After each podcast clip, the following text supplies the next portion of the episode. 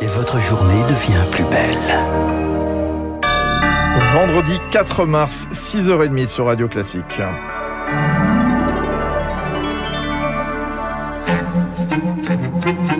La matinale de Radio Classique avec Fabrice Lundy. Avec ses propos édifiants pour démarrer ce journal de 6h30 avec vous, euh, Léa Boutin-Rivière.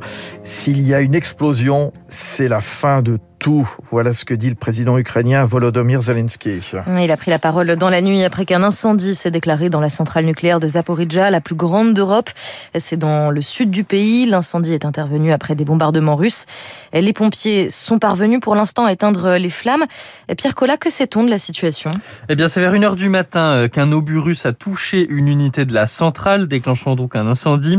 Le ministre des Affaires étrangères ukrainien demande dans la foulée l'arrêt du bombardement de la centrale. Si elle explose, ce sera dix fois plus gros que Tchernobyl, a-t-il prévenu.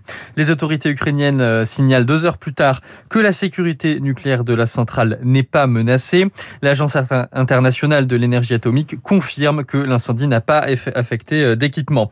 Mais les Russes ont bloqué l'accès des secours pendant plusieurs heures. Le président Volodymyr Zelensky a pris la parole. Il accuse Moscou d'avoir recours à la terreur nucléaire et il s'est entretenu euh, avec le président américain Joe Biden dans la nuit. Finalement, les pompiers ont pu accéder au site peu avant 5 heures. Désormais, l'incendie est totalement éteint. Une situation inquiétante tout de même hein, à mettre en regard des propos du ministre russe des Affaires étrangères hier. Une troisième guerre mondiale ne peut être que nucléaire, a affirmé Sergei Lavrov, tout en estimant que ce risque n'existe que dans la tête des Occidentaux. Pourtant, à plusieurs reprises depuis le début du conflit, Vladimir Poutine a agité cette menace. Jean-Sylvestre Montgrenier, chercheur à l'Institut Thomas More, spécialiste des relations russo-européennes. On est dans la propagande, on est dans l'idéologie. La Russie attaque, hein, et quand elle attaque, elle explique qu'elle se défend. Hein, ce que l'on appelle l'inversion euh, accusatoire. Ce sont les, Russes hein, qui, euh, à plusieurs reprises, une nouvelle fois encore avec Lavrov, de manière voilée, euh, menacent d'utiliser l'arme nucléaire, alors que du côté des dirigeants occidentaux, c'est quelque chose qui n'a jamais été brandi. La situation, elle est extrêmement dangereuse. C'est une guerre d'agression qui s'inscrit dans un projet géopolitique large, dans une vision du monde marquée par le révisionnisme, le revanchisme, la menace. Elle est gravissime et ça va au-delà de l'Ukraine.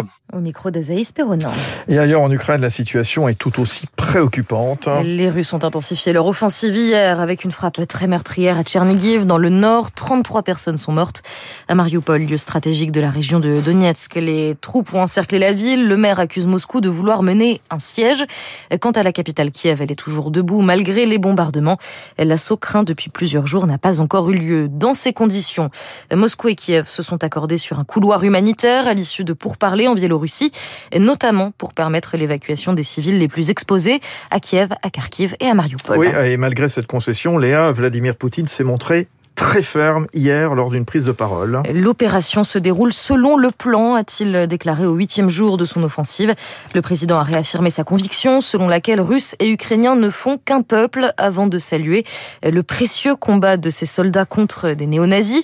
Bref, la multiplication des sanctions économiques ces derniers jours ne semble pas avoir modéré son discours. Pourtant, pourtant, de nombreux proches de Vladimir Poutine, des oligarques, sont visés par ces mesures. L'Europe met d'ailleurs en route un partenariat avec les États-Unis pour traquer les biens de ces derniers et geler leurs avoirs, ce qui devrait rendre les sanctions beaucoup plus efficaces, selon Grigory Machanov de la branche russe de l'ONG Transparency International. Uh, Ils peuvent cacher leurs propriétés grâce à une technique célèbre en Angleterre, les sociétés à responsabilité limitée.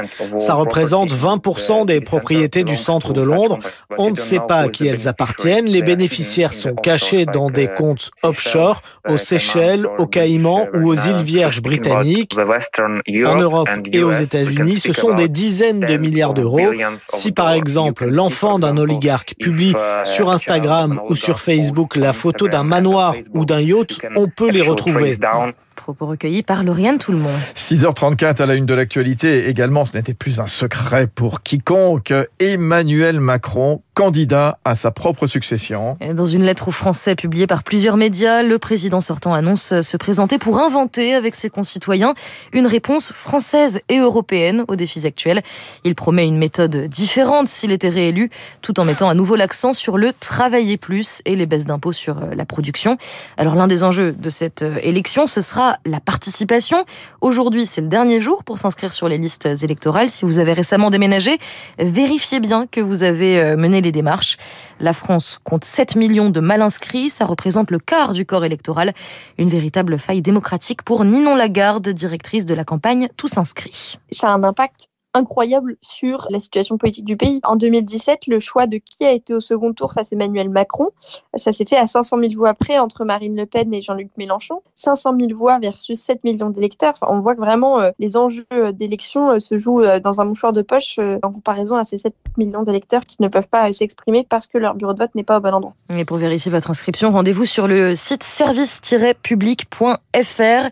Et puis ce coup d'éclat dont les Verts se seraient bien passés, Sandrine Rousseau a été exclue de l'équipe l'équipe de Yannick Jadot après l'apparition dans la presse et de propos très critiques sur la stratégie de campagne. Yvan Colonna, toujours entre la vie et la mort. Oui, il est toujours dans le coma après avoir été violemment agressé mercredi par un de ses co-détenus, un homme incarcéré pour association de malfaiteurs en vue de la préparation d'un acte de terrorisme.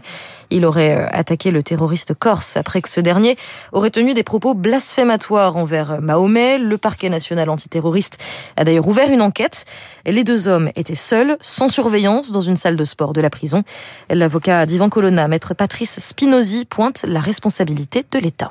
Yvan Colonna, depuis plus de dix ans, euh, demande son rapprochement en Corse. On lui explique que cela n'est pas possible parce qu'il faut qu'il soit maintenu dans une prison particulièrement sécurisée, parce qu'il est un détenu particulièrement surveillé. Il y a un manquement extrêmement grave d'avoir laissé Yvan Colonna seul avec un autre détenu qui lui-même était particulièrement surveillé, qui par ailleurs était radicalisé et qui s'est acharné sur lui pendant un temps suffisamment long pour le mettre dans un coma sans qu'il y ait jamais eu une action des surveillants. Il y aura évidemment des procédures qui seront engagées à l'égard de l'administration. Et la situation était très tendue hein. hier en Corse. Plusieurs syndicats étudiants nationalistes ont appelé à une grande manifestation dimanche à Corté.